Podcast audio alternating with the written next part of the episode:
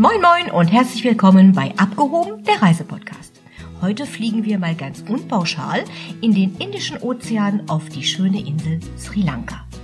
Freut euch über Insider-Tipps zu den schönsten Stränden, den schönsten Erlebnissen und den Orten, die man auf gar keinen Fall verpassen sollte. Heute geht es um Termitenhügel, Elefanten, Boutique-Hotels, Züge mit offenen Türen, Ayurveda und ums Entschleunigen.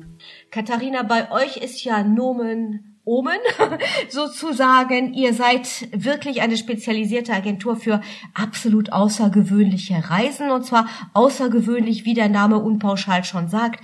Alles, was der Gast sich so an Vorstellungen und Träumen hat, versuchst du zu realisieren. Und das ebenfalls für Sri Lanka und daher kommt auch deine große Expertise für das Land. Ist das richtig? Ja, guten Morgen, Simone. Ja, unter anderem daher kommt meine Expertise und auch von persönlichen Reisen. Ich durfte Sri Lanka mehrfach schon bereisen ähm, in den unterschiedlichsten Konstellationen, mal mit Freundinnen, mal mit meinem Mann und jetzt auch schon zweimal mit unserer Tochter und das erste Mal, als sie wirklich noch ähm, vier Jahre alt war und beim zweiten Mal war sie jetzt sieben. Also wir haben auch eine große Expertise, was das Reisen mit Kindern dort betrifft und das macht es dann besonders schön. Sri Lanka ist ja nun bekannt, glaube ich, hauptsächlich für Ayurveda, Teeplantagen, Elefanten, ähm, Fischer, die auf Stelzen fischen. Lauter solche Bilder tun sich dann bei mir im Kopf auf. Wie wollen wir dieses Gespräch beginnen? Was würdest du den Leuten empfehlen? Weil es ist ja eine sehr, sehr große Insel. Man hat also doch 445 Kilometer von Nord nach Süden und 225 Kilometer von Ost nach Westen. Das ist also keine kleine Insel Sri Lanka, sondern wirklich eine große Insel mit vielen Klimazonen und vielen unterschiedlichen Regionen. Mit welcher schönen Region magst du beginnen, uns ähm, einfach in Sri Lanka vorzustellen? Ich würde gern einfach noch mal ganz kurz zurück zu der Kilometerdarstellung gehen. Sehr gerne. Weil man darf beim Reisen in Sri Lanka auch die Straßenverhältnisse nicht unterschätzen. Nur einfach die Kilometer, das passiert nämlich tatsächlich häufig, dass die Leute denken, na ja, das kann man ja an einem Tag machen. Nein, ähm, Sri Lanka ist äh, auf jeden Fall äh, zunächst eine Insel, aber vor allen Dingen auch ein ganzes Land was sehr, sehr unterschiedlich ist in, in Wetterzone, aber auch in Mentalität, in Landschaft. Man kann mehrere Reisen dorthin machen, ohne sich zu wiederholen. Das ist nämlich eigentlich das, was ich heute gerne mitgeben möchte. So diese klassischen Highlights Sri Lanka, eine Woche und dann am besten auf die Malediven zum Baden. Das kann man so machen, aber es ist eigentlich sehr schade wird dem Zielgebiet quasi nicht gerecht. Man hat quasi nicht die Möglichkeit, sich die ganze Insel anzuschauen. Ja, man kann auch mehrere Reisen machen, man kann auch dreiwöchige Reisen machen. Im Grunde genommen würde ich äh, heute vielleicht tatsächlich gar nicht unbedingt die Klassiker, die viele Leute ja auch schon kennen, erwähnen, sondern was macht man zum Beispiel, wenn man im deutschen Sommer nach Sri Lanka reist? Eigentlich ähm, ist es häufig so, dass die Leute denken, das ist überhaupt kein Ziel, um im Sommer zu reisen. Und damit fängt es ja schon an. Den Norden der Insel und auch ähm, den Osten kann ich ganz hervorragend in den deutschen Sommermonaten bereisen. Man stelle sich im Grunde genommen die Insel so ein bisschen wie eine Perle vor und dann setze ich oben links einen Punkt und unten rechts einen Punkt und ziehe so einen Strich. Und dann habe ich nämlich den gesamten Norden und die ganze Küste rechts herunter. Und das ist das Gebiet, was im deutschen Sommer ganz hervorragend geht. Und im Winter ist es ein bisschen umgekehrt. Das heißt, wenn ich die Klassiker besuche, ich fange also an im sogenannten goldenen Dreieck, gehe runter nach Candy, dann in die Teeberge und dann an die Küste, habe ich, egal zu welcher Jahreszeit, sowieso immer gutes und auch schlechtes Wetter. Es ist alles dabei. Wenn du sagst schlechtes Wetter, dann stelle ich mir jetzt so Monsum oder sonstige Sachen vor. So schlimm nicht, richtig? Naja. Wir sprachen ja gerade vom deutschen Sommer und vom Wetter. also Monsun mit, mit Erdrutschen und stundenlangen Stürmen vielleicht nicht. Aber es regnet. Also ähm, gerade November, Dezember kann es schon auch mehrere Tage Regen geben und ähm, es ist an der Küste auch häufig sehr bedeckt. Es ist ein wenig gewittrig ja, da muss man schon mal mitrechnen. Also man hat. Ich merke schon, wenn ich dich nachher frage, welche fünf Sachen muss man einpacken zu einer Reise nach Sri Lanka, dann gehört dazu auf jeden Fall ein Regencape, richtig? Ja, Flipflops und ein dünnes Regencape äh, sind, sind eigentlich die optimale ähm, Kleidung. Der gute Nachricht ist, der Regen ist garantiert immer warm.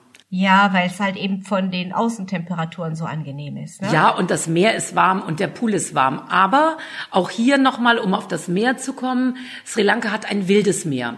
Wir sind hier eben nicht im Plätscher, Plätscher, sag ich jetzt mal, der Malediven oder von Mauritius, wo auch ein Riff außenrum ist und einen mhm. schützt. Sri Lanka ist fantastisch für Menschen, die gerne in Wellen rumhüpfen, so wie ich. Das ist toll und man kann im richtigen Ort auch gut mit Kindern baden, aber man muss ein bisschen gucken. Also wenn man jetzt diese Reise antreten würde, von der du eben sprachst, im deutschen Sommer, wo würde man beginnen? Also unsere Empfehlung ist auf jeden Fall, sich vom Land auch einiges anzuschauen und nicht nur baden zu gehen. Insofern fahre ich vom Flughafen, der zwar bei der Hauptstadt Colombo liegt, aber schon im Norden in Richtung Negombo, fahre ich auf jeden Fall noch ein ganzes Stückchen weiter hoch in den Norden. Hier könnte man beginnen in Anuradhapura. Das ist noch ein Stück weiter als das klassische ähm, Dreieck, das kulturelle. Hier empfehlen wir sehr gerne ein wunderschönes Boutique-Hotel mit Privatpools und ich kann hier einfach ankommen. Ich kann mich vom Langstreckenflug erholen, im Pool schwimmen gehen, erstmal ausschlafen. Ich gewöhne mich ein wenig an die Temperatur. Ich kann schon mit Fahrrädern durch die Reisfelder fahren und einfach so ein bisschen auch in der Mentalität und im Klima ankommen. Das finde ich immer sehr schön, wenn man, wenn man sich langsam auf so ein Land einlässt und nicht hektisch sofort eine Rundreise beginnt und dann schnell noch sieben, acht, neun Tage badet. Man kann ja auch am Anfang mal ein, zwei Tage einfach relaxen und hat dann vielleicht auch viel mehr Lust und auch schon die körperliche Möglichkeit, in so einem Land sich die Dinge anzuschauen. Insofern also da bin ich Absolut bei dir, Katharina. Oft ist weniger mehr, wenn man einfach sich einlässt auf, auf das Land, was man gerade bereist und, und äh, die Eindrücke auch wirklich verarbeiten kann, statt sie nur zu sammeln. Also das, das finde ich auf jeden Fall. Und dieser Tipp, erstmal runterzukommen, das ist auf jeden Fall ein cleverer Tipp und sehr guter Tipp. Ähm, das Thema Ayurveda ist ja nun auch äh, auf äh, Sri Lanka äh, sehr präsent. Wäre das der erste Ort, an dem du mir eine ayurvedische Anwendung empfehlen würdest? Meinst du jetzt auf der, auf der ganzen Welt der erste Ort oder meinst du? Nein, nein, nein, erst wenn du angekommen bist in dem Hotel, was du uns gerade empfehlen kannst, könnte man da zum Beispiel neben den entspannten Fahrradfahrten in Reisfeldern auch äh, schon mit irgendwelchen, ja, Wellness-Anwendungen anfangen. Hier müssen wir jetzt mal differenzieren.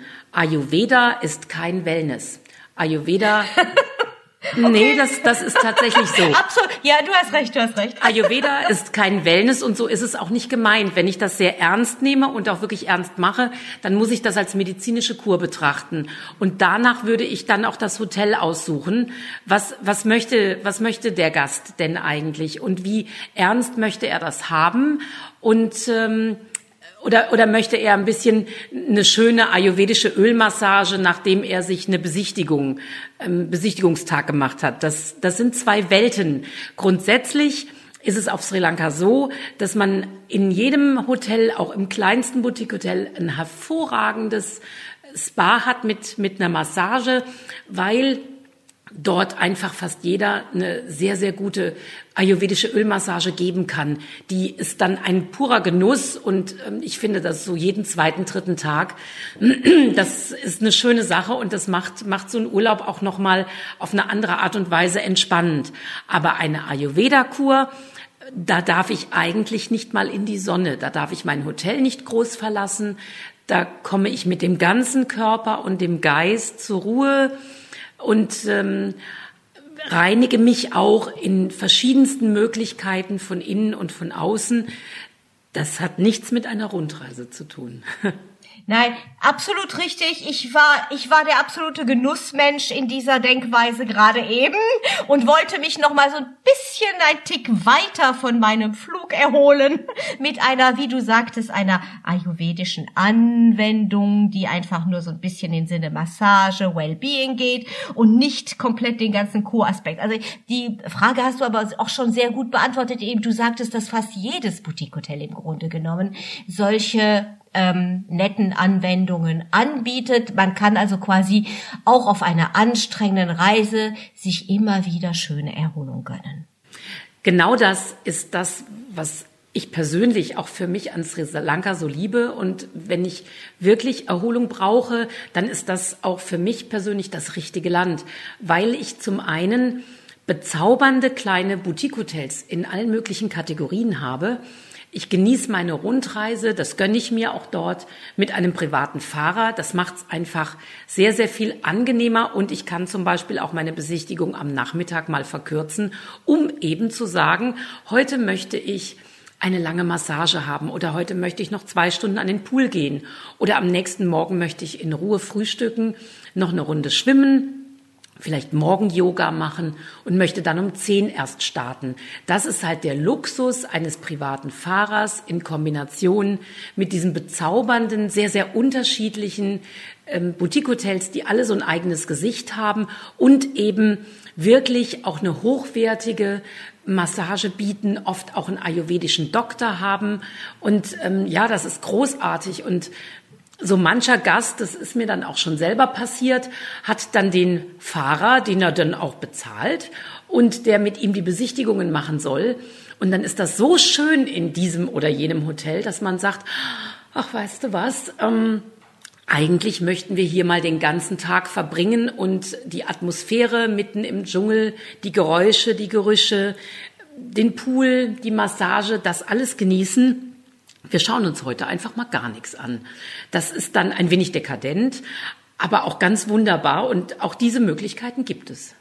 Ach, ich glaube, man darf ein bisschen dekadent im Urlaub sein. Nicht im Sinne von dekadent äh, aus Nein. viel, viel Geld ausgeben, sondern einfach dekadent, einfach den Tag in den Tag hineinleben, den Tag genießen. Und wenn das nicht Urlaub ist, was dann? Ich meine, also nur das Sammeln von irgendwelchen Erlebnissen und irgendwelchen Sehenswürdigkeiten, das glaube ich, ist wirklich zu schade im Urlaub. Man muss runterkommen und ähm, wenn man das auf Sri Lanka so faszinierenderweise so schön kann, dann ist das sicherlich äh, eine der großen Pluspunkte des Zielgebietes, dass man halt eben alles verbinden kann, wie du das am Anfang auch schon sagtest, dieser Genuss, ähm, die Möglichkeit Möglichkeit, den eigenen Tagesablauf zu bestimmen. Ähm, trotzdem eine unglaublich schöne Natur, schöne Tierwelt. Da sind wir noch gar nicht drauf eingegangen. Ich sagte ja am Anfang, bei Sri Lanka denke ich gleich an Elefanten. ähm, hm. Aber da gibt es sicherlich noch ganz, ganz viel mehr zu sehen in, im Bereich Fauna und Flora. Ja, definitiv. Auch das ist für mich Teil dieser Entspannung.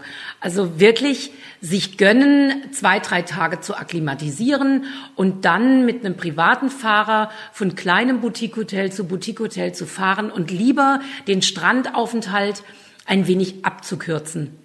Und zu sagen, auch dieser erste Teil kann ja schon eine wunderbare Erholung sein. Es muss nicht immer das Klassische am Strand liegen. Ähm, der, der Erholungsteil der Reise sein. Das wollte ich einfach ganz wichtig nochmal mitgeben. Und da eignet sich Sri Lanka ganz hervorragend. Und um auf die Tiere zurückzukommen, die Elefanten sehe ich natürlich in den Nationalparks. Aber die können je nachdem, also gerade wenn ich in den, in den Norden oder in den Osten der Insel reise, die, die einfach auch noch viel weniger ähm, städtisch sind, touristisch sowieso. Da ist uns dann auch der Elefant an der Straße begegnet. Auf dem Weg zum Beispiel von Habarana hoch nach Trincomalee. Das ist so eine Strecke, da fährt man drei Stunden geradeaus und da kreuzt dann auch je nach Saison schon mal der ein oder andere Elefant. Und das ist das, was ich mit Kindern, also uns Erwachsenen macht das natürlich auch Spaß, aber was mit Kindern halt so toll ist. Du hast jeden Tag irgendwo Erlebnisse. Es wird nie langweilig. Zu klein sollten die natürlich nicht sein, aber so ab vier, fünf, sechs. Und dadurch, dass ich meinen Fahrer habe, kann ich ja die, die Grundbedürfnisse, ich sag mal Hunger, Pipi, Durst, auch ganz vernünftig auf so einer Insel befriedigen. Und ich habe dann beim Frühstück zum Beispiel schon kleine Hörnchen, die versuchen, die Brotkrümmel zu klauen. Und da kann man ja dann schon eine Stunde zugucken. Und wenn ich in der Tempelanlage bin, dann kommen kleine Äffchen. Also an der Straße steht der Elefant. Das ist so großartig, was, was man dort einfach ähm, jeden Tag geboten bekommt und zu sehen. Und ich finde, das ist ein, ein, neben diesen herzlichen Menschen und der Kinderfreundlichkeit sind einfach auch diese kleinen und größeren Tiere ähm, ganz wunderbar. Und, und wir lernen ja auch gerade mit den Kinderaugen zu sehen, wie spektakulär das eigentlich ist und dass man gar nicht immer die Big Five in Afrika braucht. Also ich höre die ganze Entschleunigung aus dieser Reise, die fühle ich regelrecht mit dir in jeder Sekunde, während du sprichst. Das ist wirklich ein Urlaub, in dem man wohl wahnsinnig gut runterkommt und natürlich auch viele Sachen sieht. Nimmst du uns bitte weiter mit auf die Reise? Wir waren ja jetzt relativ lange in dem ersten kleinen schönen Ort geblieben zum Entspannen und müssen jetzt doch ein bisschen unseren Zuhörern was erzählen von den ganzen Sehenswürdigkeiten. Ja, natürlich. Also wir reisen, wir haben jetzt, ähm, sagen wir mal, das kulturelle Dreieck gesehen. Wir haben den Klassiker, den Sigiriya-Felsen bestiegen. Wir waren in Dambulla, in den Höhlen, wo hunderte von Buddhas zu sehen sind. Alles klassische UNESCO-Weltkulturerbe. Ähm, Punkte, die, die auf jeder Rundreise äh, zu Hause sind. Aber wir sind halt eben auch in Anuradhapura gewesen, im Norden und haben dort ähm, tagsüber gemütlich ein paar Sachen angeschaut und unser doch sehr luxuriöses Hotel genossen. Und jetzt empfehle ich auf jeden Fall einen, einen Weg in den Vilpatu Nationalpark. Wenn wir halt eben in der Low Season, sprich im deutschen Sommer reisen, dann habe ich hier oben hoffentlich bestes Wetter. Der ist auch nicht so bekannt und so spektakulär wie unten im Süden ähm, der Jale. Aber auch der Vilpato hat auf jeden Fall Leoparden. Wir haben dann leider keine gesehen. Ähm, Elefanten gibt es dort oben nicht. Die habe ich aber vorher schon im kulturellen Dreieck in Habarana gesehen, wenn ich das möchte. Dort oben im Vilpatu habe ich wunderschöne, ich sag mal Glamour-Camping ähm, Camps, wo ich in meinem sehr, sehr schönen Zelt mit zwei Betten, mit einem tollen Bad, einfach so ein Zeltgefühl habe, die Geräusche höre, die Gerüche auf mich wirken lasse. Auch hier, das kann sehr romantisch sein als Pärchen. Das ist ein tolles Abenteuer mit Kindern. Die haben eine fantastische Kulinarik und bieten ein sensationelles Essen, was sie dort mitten in der Natur zwischen Fackeln, abends werden die Tische aufgestellt. Also das ist so ein, so ein wunderbares Erlebnis, wo man sagt, ähm, Safari Light würde ich das mal nennen, weil es geht eigentlich um dieses Zeltgefühl, das Gemeinschaftsgefühl, das Essen. Mit, wie gesagt, als romantisches Paar oder mit Kindern ist das toll. Und morgens um sechs geht man dann tatsächlich auch auf Safari. In einem Safari-Fahrzeug fährt man in diesen Nationalpark. Und jetzt müssen wir realistisch sein. Wir sind in Sri Lanka. Wir sehen also Jungle Chicken, also Hühnchen. Wir sehen auch Dier, also im Grunde genommen Rehe, Rotwild. Man sieht vielleicht einen großen Leguan, man sieht Äffchen. Aber das ganz große wilde Tiererlebnis habe ich dort nicht. Ich habe eine Landschaft, ich habe eine Natur. Es ist schön, morgens um sechs zum Sonnenaufgang da durchzufahren. Und meine Tochter, die saß dann mit auf dem Fahrzeug, die war zu dem Zeitpunkt fünf. Und für sie war das Tollste, was sie je gesehen hat, Termitenhügel. Weil die Vorstellung, dass diese Burgen und Schlösser in ihren Augen diese kleinen Ameisen gebaut haben, das fand sie fantastisch. Also saßen wir mit sechs, sieben Leuten in diesem Safari-Fahrzeug und alle warteten jetzt auf den Leopard und schauten, wo könnte er denn kommen? Und man war ganz leise und jedes Mal rief meine Tochter, da, da, da. Und alle im Fahrzeug treten sich um und sie hatte wieder einen Termitenhügel gesehen. Das wurde dann auch anschließend zum Running Gag und das ist auch das, was ich eben meinte. Schönheit liegt immer im Auge des Betrachters. Und, ja, äh, absolut, das ne, das, das, so, und das ist unser Erlebnis, der Termitenhügel. Also man sollte nicht mit der Erwartungshaltung dahin gehen, ich, ich mache eine richtige Safari in einem tollen Nationalpark, ähm, sondern es ist einfach Sri Lanka. Und wenn man sich darauf einlässt, ist es ein großartiges Erlebnis. Das, das, was wirklich interessant ist es, in Einklang mit der Natur zu sein. Ja. Und einfach, auch wie du ganz am Anfang sagtest, sich auf die Natur einzulassen, sich auf, auf ein anderes Land einzulassen, auf eine andere Vegetation. Und das ist äh, das, was wahrscheinlich die Schönheit des Betrachters, wie du sagst, ausmacht. Und ich glaube, für Safari hätte ich mir jetzt auch Sri Lanka nicht ausgesucht, wenn ich die Big Five sehen will. Also das erwarte ich da auch nicht, sondern halt eben eine ja, einzigartige Vegetation und dieses, was du auch erwähntest, eben ist das Thema Kulinarik. Ähm, das scheint ein, ein, ein, also ich muss gestehen, ich kenne keine sri lankesische, jetzt ist das bestimmt falsches Wording. Wie sagt man das richtig? Küche in Sri Lanka oder? Nein, sri lankanisch. Sri lankanische Küche mhm. kenne ich auch nicht. Vielleicht kannst du uns da ein bisschen was zu erzählen. Oh ja, das sind die Currys. Das sind im Grunde genommen ganz viele Schälchen, die auf den Tisch kommen mit unterschiedlichsten ähm, Inhaltsstoffen, also viele, viele Gemüse. Vegetarier werden auf dieser Insel auch sehr, sehr glücklich. Ähm, aber man hat auch Hühnchen, man hat Fisch, sehr scharf, wenn man das möchte, aber die kochen auch für unseren Geschmack.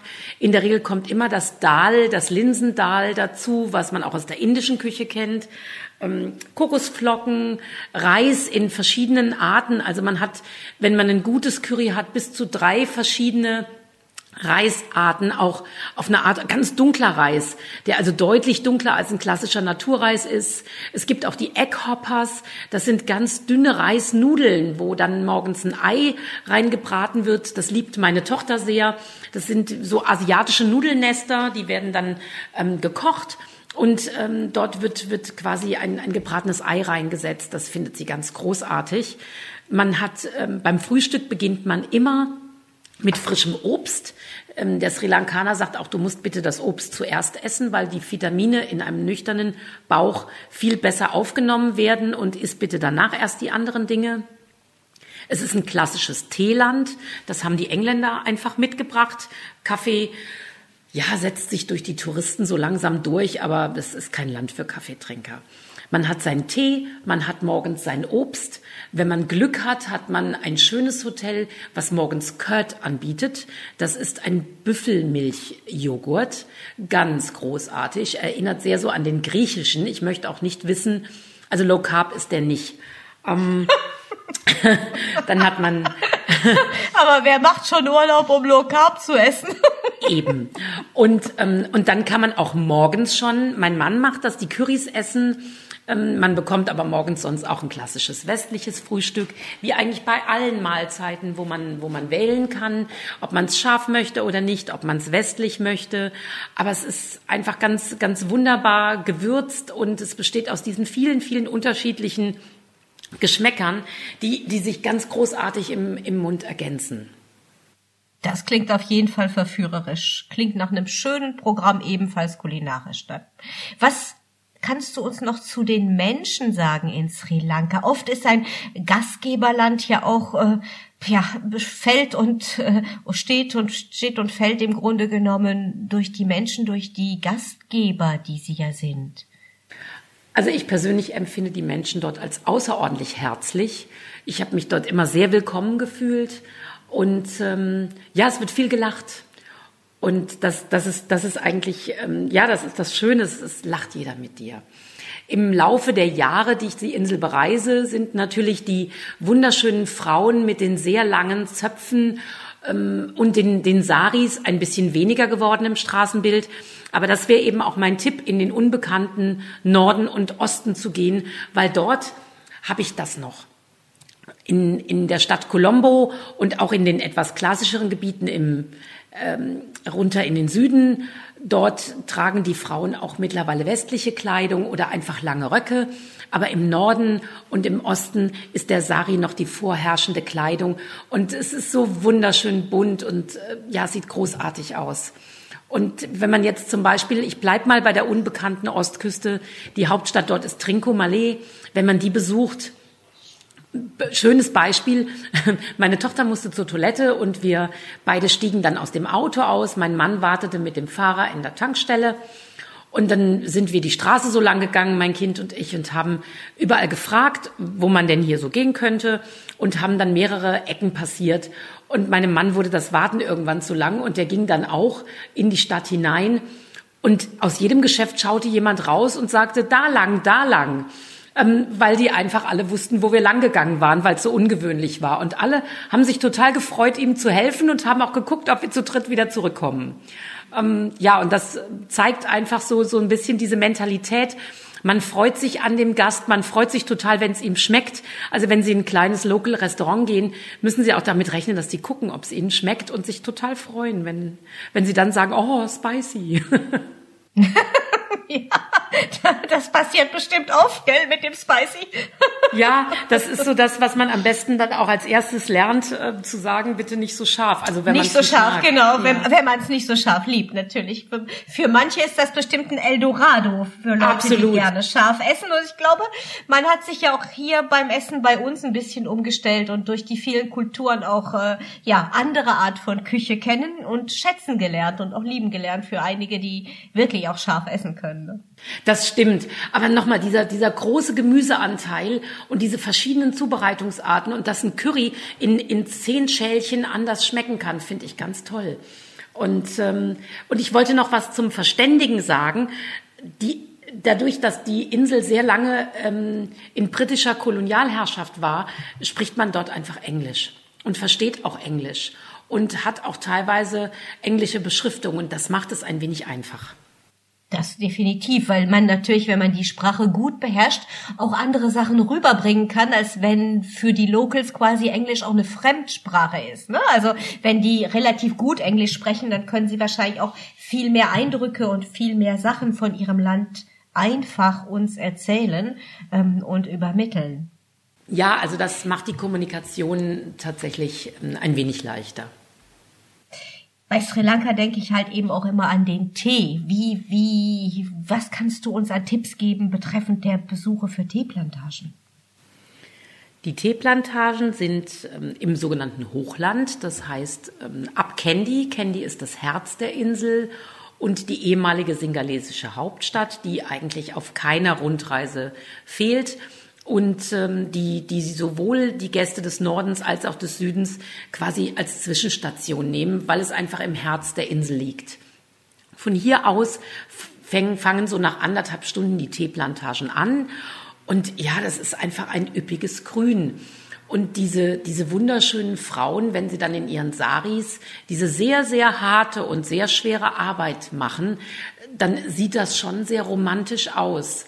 Man kann an vielen Stellen auch mal mithelfen und auch einen solchen Korb mal tragen und in der Hitze das mal probieren und wertschätzt dann vielleicht ein wenig mehr auch nochmal ähm, den Tee, wenn man ihn in der Tasse hat und denkt so darüber nach, wie der denn da hingekommen ist. Und ähm, wenn man auf diesen Teeplantagen oder auch in den Hotels, zu denen oft eine Teeplantage gehört. Wenn man dort übernachtet, kann man auch ganz viel über den Tee lernen. Man kann, wie gesagt, beim Pflücken helfen. Man kann sich die Produktion anschauen und lernt dann auch, welche Blätter, welche Leaves gepflückt werden. Je jünger die sind, je hellgrüner die sind, desto teurer ist der Tee. Bis hin zum White Tea, das ist dann der beste und man möchte hinterher den Beutel, wo man dann lernt, da ist der geschredderte Staub drin, den möchte man eigentlich gar nicht mehr trinken hier, ähm, weil man, weil man so viel gelernt hat über die Qualität und auch schmeckt, wie unterschiedlich der ist. Man kann auch Teeverkostungen machen mit, mit vier, fünf, sechs, sieben verschiedenen Farben. Und sieht dann, wie aus dem gleichen Blatt aus der gleichen Pflanze ganz unterschiedliche Sorten gewonnen werden. Und das ganz junge Blatt ist eben das kostbarste. Und es muss immer alles mit der Hand gemacht werden. Es gibt nichts Maschinelles, was man tun kann. Klingt absolut spannend. Was wären sonst noch deine Tipps der absoluten Must-Sees und Must-Do während einer Sri Lanka-Reise? Man muss mal mit dem Zug fahren. Die Briten haben ein recht gutes, äh, dichtes Zugnetz hinterlassen. Ähm, mittlerweile gibt es dann einige Strecken, die hauptsächlich ähm, touristisch genutzt werden. Die ganz äh, Klassiker, die dann sehr voll sind in den Zügen, empfehlen wir nicht so gerne. Da wird dann ähm, wird sich dann gern aus dem Fenster gehangen über bestimmten Brücken und das berühmte Instagram-Foto gemacht. Aber es gibt auch leise Strecken, wo man ein bisschen mehr in der Ruhe fährt. Und hier fährt man durch diese unbeschreibliche Natur mit dem Zug, je nach Klasse, ähm, erste, zweite oder dritte Klasse, habe ich einen großen Komfort. Ich habe auch schon einen westlichen Zug. Ich kann aber je nachdem, wo ich fahre, auch in der dritten Klasse fahren und habe die berühmten offenstehenden Türen und die Holzbänke und die offenen Fenster und es ist höllisch laut und es rattert und es macht totalen Spaß. Und Klingt nach einem wunderbaren Erlebnis. Kann ich mir richtig schön vorstellen. Klingt absolut cool. Noch ein Tipp für uns? ja, ja, ich bin, ich, ich bin da ein Fass ohne Boden. Also ich muss sehr immer. Sehr schön, sehr schön. Genau das wollen wir hören. Ne, also ich finde zum Beispiel, dass man ähm, auch die Stadt Gaul unten im Süden, egal wie es Wetter ist, immer besuchen sollte. Die, das ist so ein bisschen die touristische Perle. Das ist der Ort auf Sri Lanka, wo ich auch kleine edlere Boutiquen habe, kleine Geschäftchen, kleine Restaurants, wo ich mittlerweile ein großes Aufkommen an Tagestouristen habe. Deshalb ist mein Tipp, in Gaul in jedem Fall auch zu übernachten. Und ähm, aber hier kann ich so ein bisschen einfach mal bummeln gehen, im Straßencafé sitzen. Das ist in der Hauptstadt Colombo tatsächlich nicht so das Thema. Und Gaul wird so ein bisschen herausgeputzt. Ähm, ja, ich, ich sag mal, wie früher Hoi An in Vietnam vielleicht mhm. oder ja, so. Ja. Ne? Das, das, ja, ähm, das macht Spaß. Man, man kann dort in einem der kleinen kolonialen Perlen wohnen und geht tagsüber an die Strände raus, wenn die Tagestouristen da sind. Und unseren Gästen sage ich immer, bleib auf jeden Fall eine Nacht in Gaul, denn abends ähm, haben die Touristen, die dort übernachten, und es sind gar nicht so viele, die Stadt dann für sich. Und das ist sehr schön. Und das hier gibt bestimmt ein ganz anderer Eindruck dann nachher, ne? eine ganz andere Stimmung. Ist ganz oft bei solchen Städten, die tagsüber so als Massen, Massentourismus ist das falsche Wort, aber die tagsüber eine hohe Frequentation haben. Wenn du die dann abends erlebst, wenn die Stadt ruhiger wird, dann tritt eine ganz andere Stimmung ein und man hat ein bisschen dieses Gefühl, privilegiert zu sein, dass man da noch bleiben durfte und genießt es dann desto mehr, ne? Das stimmt. Also ich mag, mag das tatsächlich auch sehr, diese Atmosphäre an diesen Orten, wenn dann der letzte Bus ihn verlassen hat. Genau, und, ähm, sehr schön. man dann dort ein wenig spazieren geht. Was ich tatsächlich auch empfehle, ist das alte, ich sag mal vorsichtig, Seebad, auch wenn wir damit was ganz anderes verbinden, Bentota so ein bisschen aus der Mode gekommen, weil ähm, die jungen Hippen eigentlich eher an die Südküste in Richtung Veligame, Merissa ziehen. Da treffen sich die die Wellenreiter, die Surfer oder auch im Süden der Ostküste. Dort geht das individuelle Publikum hin. Und ähm, aber Bentota hat für mich persönlich, nachdem ich wirklich viel rund um äh, die Insel gesehen habe, mit die schönsten Strände. Bentota ist vom Wetter her ein Ort, den ich dann eher im deutschen Winter empfehlen würde. Aber ich habe kilometerlange Strände und eben so flach abfallend, dass ich hier auch bedenkenlos mit Kindern ins Wasser gehen kann. Und also Bentota quasi so am Abschluss der Reise? Finde ich super. Und ähm, hier kann ich trotzdem auch auf eigene Faust noch einiges unternehmen. Ich kann eben zum Beispiel mit dem Zug mit der offenen Tür in anderthalb, zwei Stunden nach Golf fahren, wenn ich das auf eigene Faust machen möchte und ohne Fahrer oder wenn ich schon da war und sage, oh, ich muss noch mal einen Tag hin. Oder ich kann auch die Lagune besuchen, die direkt hinter Bentota liegt. Eigentlich die gesamte Küste hat ein Stück Lagune an der Strecke mit ganz wunderbaren Mangroven. Und hier werden Bootstouren angeboten. Das kann ich gut auf eigene Faust machen. Die Fahrer in den Tuk-Tuks, die warten schon vor den Hotels. Und dann habe ich für 15 Dollar zwei Stunden ein Boot und fahre mit meinen Kindern durch die Mangroven und schaue mir die Vögel an und die Leguane, die überall sind. Das ist ein ganz wunderbarer, harmloser, netter, individueller Spaß und ähm, das geht ganz leicht von dort aus. Katharina, ich merke, wir beide könnten uns wahrscheinlich weitere vier Stunden über Sri Lanka unterhalten und du hättest aus deiner Schatzkiste noch nicht alles ausgepackt, was du uns mitgeben möchtest an tollen Tipps. Da der Podcast aber ein bisschen kürzer ist, würde ich einfach jetzt nochmal von dir eine kleine Idee haben wollen.